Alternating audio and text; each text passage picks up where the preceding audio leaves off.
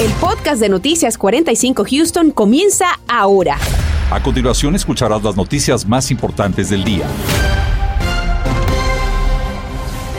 Damos inicio con estas imágenes en vivo de Transtar en la que apreciamos un vehículo que tras incendiarse provocó un verdadero caos vehicular en la autopista 290 a la altura de Fairbanks.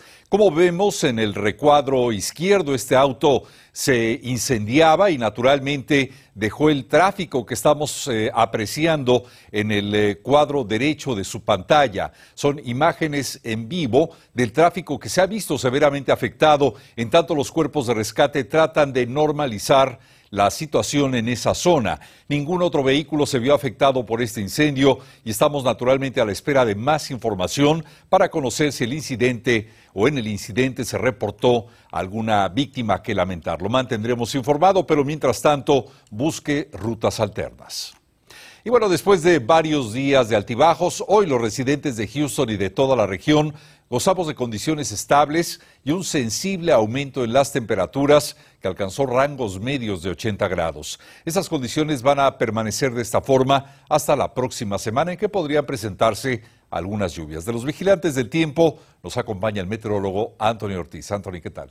Efectivamente, Raúl, muy buenas tardes y muchos fuimos testigos de ese aumento de las temperaturas que de hecho se llegó a sentir en algunos sectores entre 88 y 89 grados, así que ya el verano nos da una probadita de lo que pudiera ser en plena primavera. Pero actualmente ya afuera sí se siente algo cálido, no tan sofocante y en algunos sectores sí se muestra esa nubosidad. La buena noticia por el momento para aquellos que quieren hacer alguna actividad fuera de casa es que no hay nada de actividad de, lluvia, solamente la nubosidad abundante hacia el oeste del área de Houston, hacia el sur poco más despejado, es ahí sobre la zona entre Freeport y Galveston, que se llega a sentir actualmente entre 86 a 84 grados, mientras tanto en el área de Houston 85 y todo esto provocado por el viento que sigue añadiendo más humedad desde el Golfo de México y que sopla con bastante fuerza en algunos sectores, viento sostenido entre 11 a 18 millas por hora, pero las ráfagas han superado nuevamente las 20 millas por hora y esta situación va a continuar durante las próximas horas, así que téngalo en mente, especialmente los motociclistas que van en la carretera o toman la carretera interestatal 10. Por el momento, como les decía, nada de precipitaciones, así va a continuar la situación durante las próximas horas, temperaturas que para eso de las 7 de la noche, 78 grados en cuanto a esa temperatura, luego a las 9, 75, la nubosidad continuará con nosotros. Y para lo que es la madrugada, temperatura en los 74, así que no veremos un cambio drástico en cuanto a esa temperatura, pero luego para la próxima semana pudiéramos tener el paso de un sistema frontal por nuestra región que pudiera dejar actividad de lluvia tal vez alguna que otra tormenta, pero estas pudieran ser severas. Bueno, con esa información yo regreso más adelante. Y legisladores tejanos, líderes comunitarios y organizaciones de defensa a víctimas de violencia doméstica y de abuso sexual se reunieron aquí en la ciudad de Houston. Juntos buscan más recursos económicos para apoyar a los grupos que atienden de manera constante este tipo de hechos de violencia. Tanto la violencia como el abuso literalmente se dispararon durante la pandemia. Daisy Ríos nos habla de este complejo problema. Adelante, Daisy. ¿Qué tal? Muy buenas tardes. Ciertamente existe mucha expectativa porque estos recursos deberán llegar a las manos de las víctimas, las personas que más lo están necesitando, específicamente si están en medio de esas crisis que derivan de la violencia doméstica. Nos dicen autoridades quienes estuvieron reunidos el día de hoy en las instalaciones de Crime Stoppers Houston, el senador John Cornyn, también eh, la policía de Houston, representantes también de distintas agrupaciones que defienden los derechos de las víctimas y la congresista Sheila Jackson Lee, quienes hicieron mucho énfasis en cómo eh, precisamente los recursos destinados a través de esta ley que se enfoca en asistir a las víctimas, específicamente a las mujeres, cómo de esta manera pues podrán poner esos recursos tan cerca de las manos de ellas. Esta ley nos ayuda a, a poder dar los servicios a las personas que están llamando en una crisis de si están en una situación de violencia doméstica o asalto sexual. También tenemos consejería que esta ley nos ayuda con fondos para poder proveer servicios a la comunidad. Esta ley también tiene protecciones especiales para una persona, por ejemplo, que no tenga documentos. Uh, esta ley garantiza la protección para esas personas que son víctimas de violencia doméstica y no tienen estatus migratorio. Y bien, le recuerdo que el Centro de Mujeres aquí en la ciudad de Houston es una de las organizaciones más distinguidas por brindar el apoyo a las mujeres que están en crisis debido a la violencia doméstica. Si usted conoce en este momento alguna persona que necesita de la asistencia, puede llamar al 713-528-2121. Hasta aquí mi reporte, regreso con ustedes. Gracias Daisy por este reporte y hoy fue presentado en corte Frank de León. Es el joven de 17 años de edad acusado de la muerte de Diamond Álvarez. De León se encuentra nuevamente libre bajo fianza en medio de la protesta de los familiares de su víctima que piden se mantenga detenido. José Alberto Urizarri nos habla del clamor de esta familia y también de las incidencias de hoy en la Corte de Houston. José Alberto. En efecto, incluso la Fiscalía atracó un técnico de la Oficina de Servicios con antelación al juicio, quienes son los que monitorean los grilletes. La jueza Casey Jones escuchó su testimonio, pero aún así quiso mantener la fianza al acusado de haber matado a Diamond Álvarez. En la sala 174 de la Corte Criminal, la jueza Jones escuchó los argumentos de un perito de la Oficina de Servicios con anticipación al juicio. Son quienes monitorean los grilletes. Allí, bajo juramento, estableció que la tecnología de ubicación satelital del grillete es eficiente, pero aún así no pueden establecer que Frank de León salió de su casa el pasado 28 de marzo. La jueza no revocó su fianza y De León regresará al arresto domiciliario en su casa con sus padres. Solamente unas palabras a ustedes como familia, como madre. Licenciado, ¿confiado en este caso? Sí. Al salir, la familia de Frank de León no emitió comentarios, pero la familia de Diamond Álvarez sí reaccionó. Una vez más, como le digo, mejor le voy a dar la medallita de oro y lo voy a felicitar por la muerte de mi hija. ¿Por qué dice eso? Pues no es justo. Porque le siguen dando chanza tras chanza tras chanza. Durante la audiencia se dijo también que el 14 de abril se detectó otra violación de ubicación por grillete, pero se determinó como una falla. Claro, te están presentando las evidencias, que él fue de un punto a otro punto a otro punto. A otro punto. ¿Ok? Entonces ahí, claro, está la evidencia. O sea, en vez de estar en la corte, aquí en este edificio, estoy en un circo. Estoy en un circo. No se fijó una fianza adicional, se trata de los mismos 250 mil dólares que Frank de León ya había pagado en enero 19. El próximo día de corte para este acusado es el próximo 6 de septiembre. Reportando para Noticias Univisión, José Alberto Lizarri. Y bueno, hablando de cortes, fue presentado por primera vez Miguel Ángel Moreno, de 60 años de edad, quien recibió acusaciones por alterar evidencia. Moreno trasladado o trasladó de un departamento una caja de cartón que contenía los restos mortales de una mujer que hasta ahora no ha sido identificada. Sin embargo, de acuerdo al médico forense, la víctima murió por traumatismo cráneoencefálico, entre otros. Su abogado defensor habló de la fianza impuesta. El le ha otorgado una fianza de medio millón de dólares, pero estamos tratando de reducirla, probablemente a 100 mil dólares, dijo el abogado defensor de Miguel Ángel Moreno.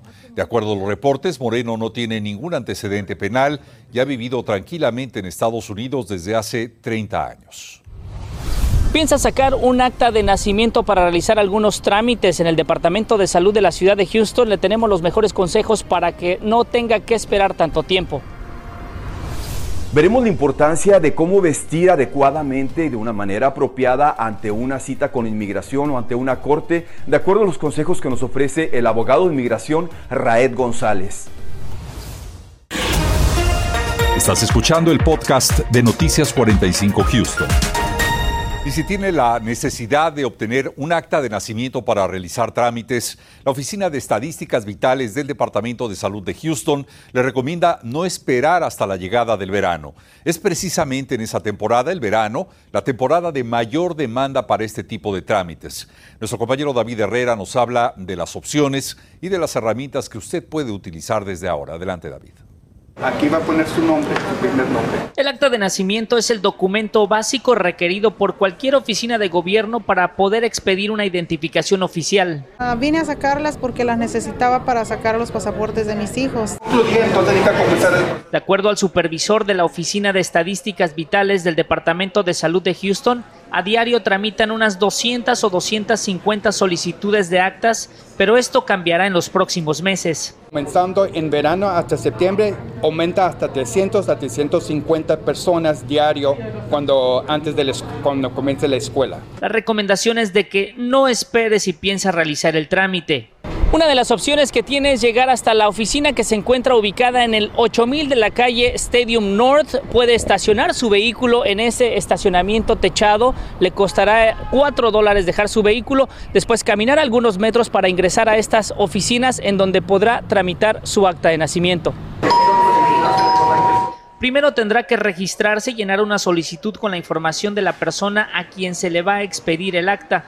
En caso de un menor, el familiar directo o tutor debe de proporcionar sus datos y contar con una forma de identificación oficial como lo es la licencia de conducir y el pasaporte. Pero en caso de que sea de otro país, estas son las opciones. Puede ser pasaporte, acta de nacimiento de ellos, el DUI y documentos como biles a su nombre, cuenta de banco, acta de otros niños mostrando que su nombre aparece en la acta de ellos. El tiempo promedio de espera es de dos horas. Cuando llamen su turno tendrá que pagar 23 dólares por acta. Para no esperar tanto tiempo hay otras opciones. Vaya a la página houstonhealth.org, busque la pestaña de actas de nacimiento y defunción y ahí podrá hacer una cita para el mismo día, tal como lo hizo la señora Gómez. Nada más llegué a, llenar la aplicación y esperé no mucho tiempo, algunos 10, 15 minutos. Otras opciones son ordenarlo en línea para recibirlo en cuatro semanas por correo postal. El costo es de 29 dólares.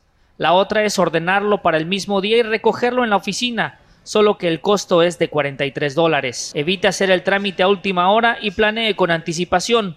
David Herrera, Noticias, Univisión 45. Y bueno, muchos inmigrantes tienen la ilusión de alcanzar su estatus migratorio y cumplir con los requisitos, pero hay un detalle que a veces pasan por alto y puede llegar a afectarles. Y es que por increíble que parezca, se trata de la manera en que se visten al momento en que tienen su cita con el agente de inmigración o bien ante una corte. Por esa razón, Rodolfo Sánchez nos comparte esta tarde las recomendaciones de un experto. Adelante, Rodolfo.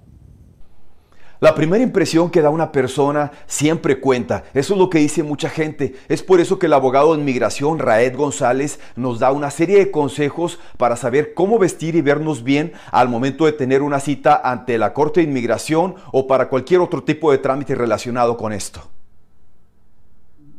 la vestimenta casual de, trabajo, ¿no? O una camisa que tenga cuello, eh, eh, si, si, tienes tatuajes, una camisa de manga larga para taparlo. Sabemos que personas como quiera discriminan por este tipo de cosas. Nosotros hemos tenido casos que los jueces han ofendido, por ejemplo, cuando uno de los jóvenes se ha presentado en una de estas camisetas de tirantes eh, que, se usan debajo de las camisas, ¿no? y el juez dice, eso, eso, es ropa interior, eso no es ropa para venir a un tribunal, a, a una corte, ¿no? Eh, y, debemos tomar eso en cuenta. Siguiendo con los consejos del abogado Raed González, podemos vestir en el caso de los hombres una camisa como esta con cuello, ya sea así a rayas o con algún otro diseño, siempre y cuando no sea muy llamativo, o puede ser también lisa. Y la podemos combinar con un pantalón de vestir como este, que es de un color gris, un color neutro, o si queremos estar un poco más cómodos, podemos usar lo que es un jeans o un pantalón de mezclilla siempre y cuando no esté muy desgastado y no tenga agujeros. Y para el caso de las mujeres, no ir muy ostentosas o llamando mucho la atención, como por ejemplo con lentejuelas o shakiras, ir de una manera más discreta o por ejemplo un traje sastre. En Houston, Rodolfo Sánchez, Noticias Univisión 45. Hola, ¿qué tal? Muy buenas tardes nuevamente. Y este fin de semana estará cálido, sin precipitaciones y esto nos hace una invitación para disfrutar de nuestras playas, pero les digo que hay un peligro, así que tengan mucho cuidado y es el riesgo de corrientes de resaca y por eso lo pongo en rojo, así que el litoral completamente desde Chambers hasta lo que es el litoral de Matagorda se va a mantener con ese riesgo de corrientes de resaca bastante alto, así que precaución si usted visita la zona de Galveston este fin de semana porque va a continuar bastante alto el oleaje. Aquí le muestro una de las gráficas para que usted tenga una idea de lo que está ocurriendo actualmente allá afuera. Esto que usted ve en blanco es la, la espuma de esas olas que van rompiendo hacia la costa. Así que precaución porque esta situación va a continuar mañana viernes, sábado y posiblemente el día del domingo. Así que tenga mucho cuidado si va en familia. Próximos días en Houston, condiciones muy estables por el momento, pero sí con ese aumento en cuanto a la temperatura. Así que mañana 85 grados en cuanto a esa temperatura máxima. Nada de precipitaciones, sí algo de nubosidad que veremos en el cielo, pero ya para el sábado aumentando un poco más esa temperatura y eventualmente el domingo, que de hecho debe ser el día más cálido de los próximos tres, si se fija 87, pero no dudo que algunos sectores lleguen a registrar 90 grados en cuanto a esa temperatura, así que cuidado también si va a estar haciendo actividades fuera de casa, manténgase muy bien hidratado si está en la intemperie. Pero hablaremos del viernes, o sea, tenemos un día por delante, va a comenzar bastante agradable, 8, de la mañana 73 en cuanto a esa temperatura, el mediodía estable totalmente sin precipitaciones 82 y ya para eso de las 4 de la tarde 85 en cuanto a esa temperatura, es ahí cuando la temperatura estará en su, en su punto más eh, con calor, o sea, más fuerte. Así que tenga mucho cuidado si va a estar fuera de casa en el día de mañana. Katy 86 para mañana, 83 para la zona del campo y el viento que va a predominar desde el sur y bastante fuerte, o sea, se repite la misma historia. No dudo que mañana nuevamente las ráfagas de viento pudieran estar superando 20 a 25 millas por hora, pero será el día del sábado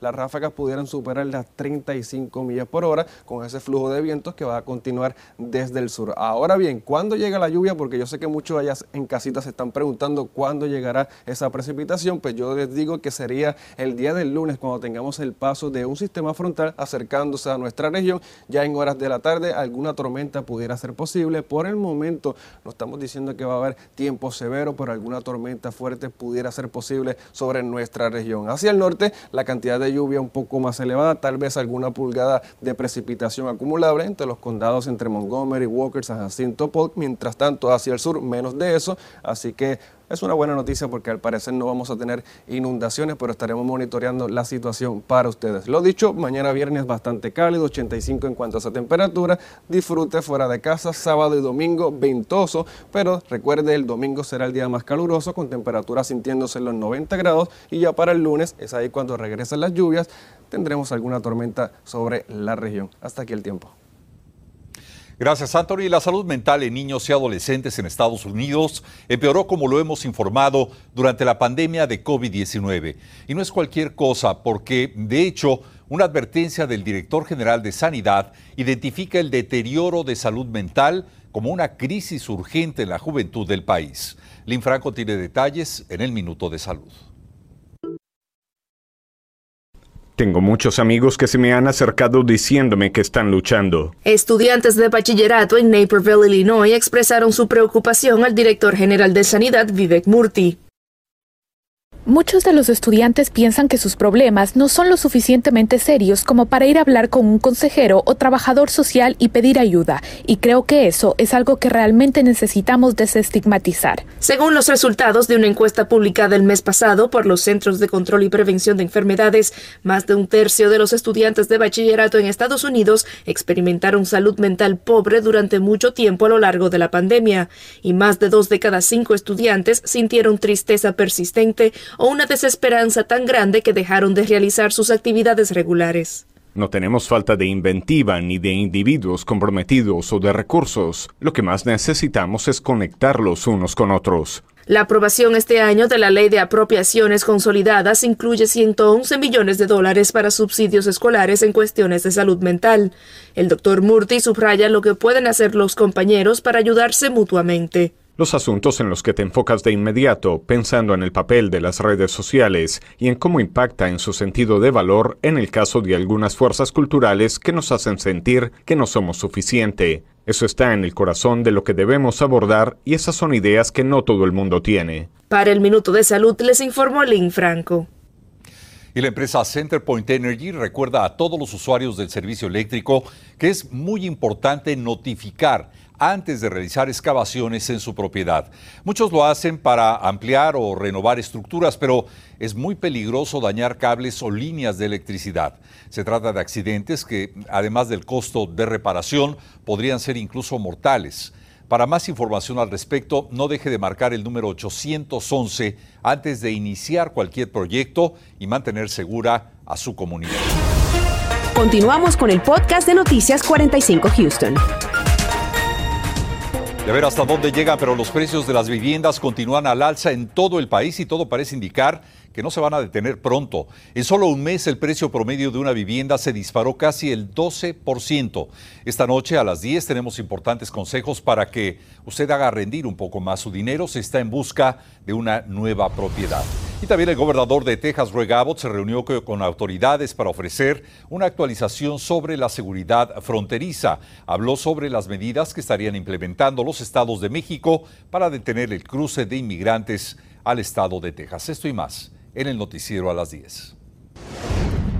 Y condiciones del tiempo estables allá afuera, nada de precipitaciones, solamente la nubosidad que se mantiene bastante abundante sobre la ciudad de Houston y con temperaturas en el rango de los 80 grados, así que está bastante cálido, pero buenísimo como para realizar alguna actividad fuera de casa, si es que va a hacer algún ejercicio. Próximas horas, en horas de la noche, temperaturas en el rango de los 70, nubosidad, pero si se fija, nada de precipitaciones. Ahora bien, el lunes, y se lo estoy adelantando desde ahora, tendremos el paso de un sistema frontal, así que llegarán las lluvias, pero también alguna tormenta pudiera ser posible, así que estaremos monitoreando esa situación. Excelente, Antonio. Así que tendremos de aquí mínimo al domingo para estar tranquilos y a partir de lunes a sacar ese paraguas. Así es. Muy bien, Antonio, gracias y gracias a usted por haber estado con nosotros. Nos veremos esta noche. Gracias por escuchar el podcast de Noticias 45 Houston. Puedes descubrir otros podcasts de Univision en la aplicación de Euforia o en univision.com diagonal podcast.